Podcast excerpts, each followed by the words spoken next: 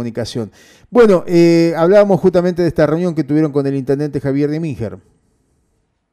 Sí, te mm, contaba que la semana pasada nosotros preocupados como bloque y como ciudadanos de esta ciudad, ¿no? Solicitamos una nota, una entrevista, por nota, una entrevista con el intendente para hablar del tema de coronavirus ante la eh, disparada de casos, porque estábamos llegando a ser la cuarta ciudad, te decía, en la provincia con nivel de casos, eh, y veíamos que realmente no, no se estaban aplicando ciertos controles en lo que es, por ejemplo, gastronomía, en lo que es este, cierres de, de, mm, locales gastronómicos, de um, lugares donde la juventud se junta de no.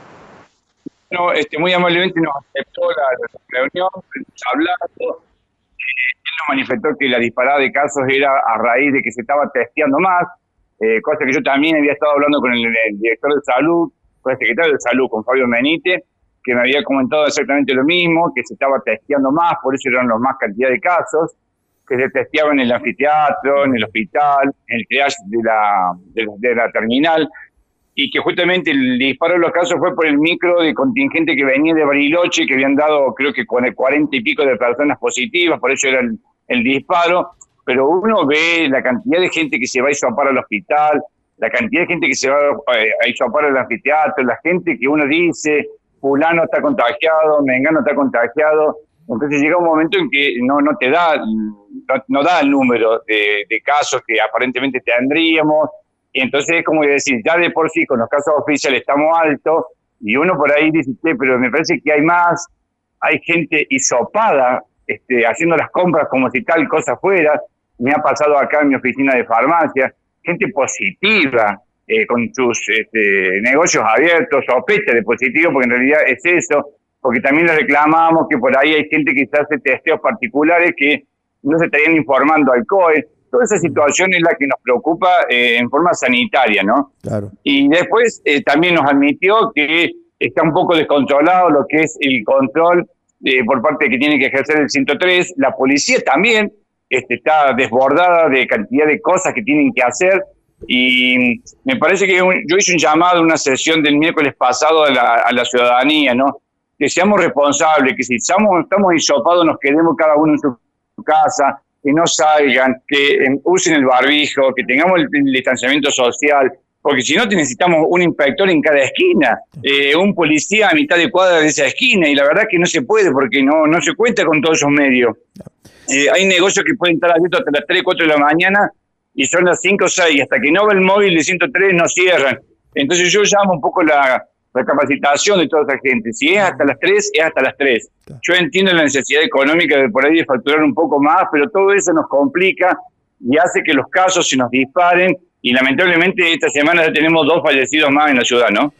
No, no le, no le preguntamos puntualmente si los casos positivos corresponden a una determinada franja etaria, ¿no? Sí. Pero sí vemos, por ejemplo, porque, a ver, uno ve redes sociales, ve Instagram, ve Facebook y ve que postean mm, lugares donde hay eh, bares con peñas y gente bailando hasta en la calle, cortando la calle y bailando. Y te suben los estados de Instagram eso. O sea, lo ve todo el mundo. Eh, eh, los chicos que van al dique y se hace un operativo para el dique y es como que lo disfrutan, escaparse del operativo y se van para el dragón y del dragón se van al cuadrado de tierra y se la pasan toda la noche persiguiendo a los chicos de un lado para el otro y parecía así como que hasta que se disfruta eso. La verdad que yo llamo la atención a, todos, ¿no? Que viene el frío, va a venir a lo mejor la segunda ola, eh, a lo mejor a los jóvenes no les pasa nada, pero cuidemos los adultos mayores. De hecho, tampoco respete edad. Hay gente joven internada, eh, gente joven fallecida. La verdad que eh, nos cuidemos más que nunca, gente, porque, a ver, nadie le gusta estar encerrado. Y también nos dijo eso el intendente, que él no piensa volver de fase.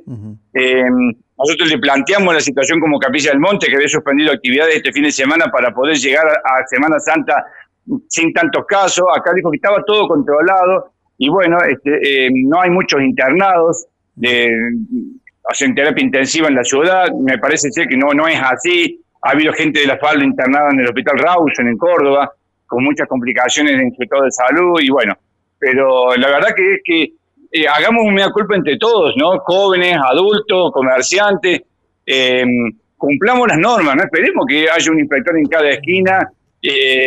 Distanciamiento social, el barbijo, la juntada de mucha gente, evitemos todo eso porque el virus sigue avanzando, sigue avanzando y ya tenemos más de 3.000, 4.000 casos de coronavirus desde que empezó hace un año, ¿no? En la ciudad.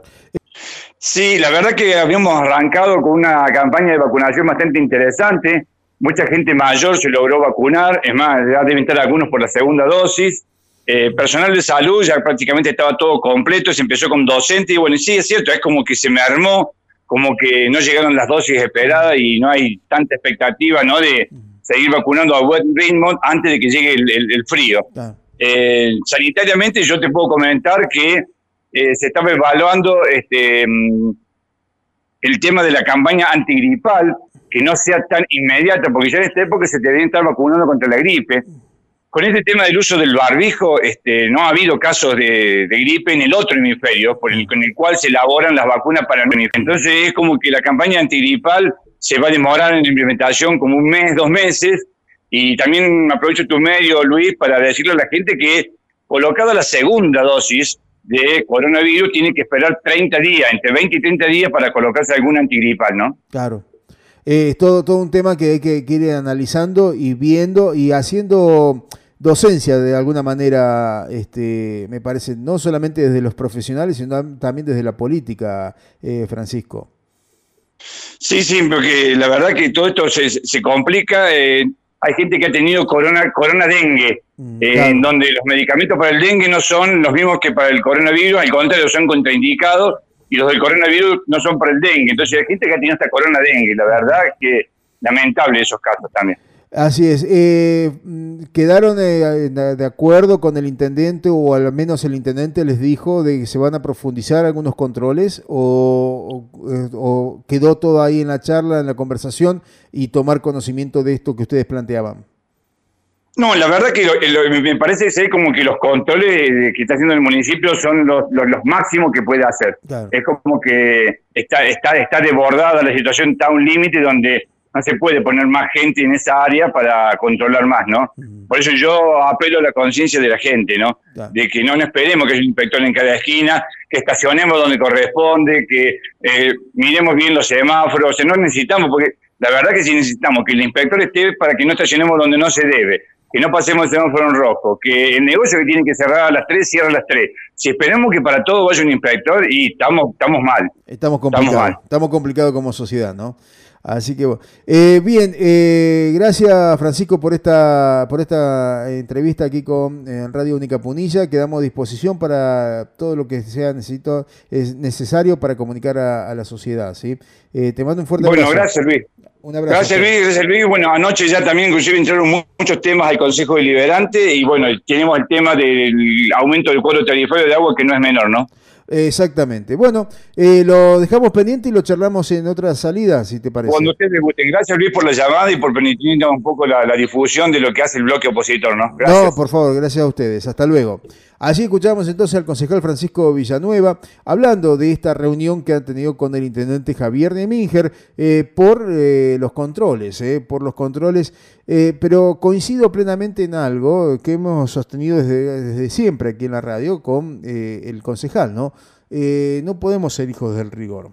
Mm, tiene que haber cierta conciencia eh, en la sociedad para cumplir, para poder este, este, estar sujeto a lo que dice la reglamentación, a las distintas cuestiones que hacen al ordenamiento de la sociedad para poder vivir justamente sin ningún tipo de inconvenientes o al menos en este caso puntual del coronavirus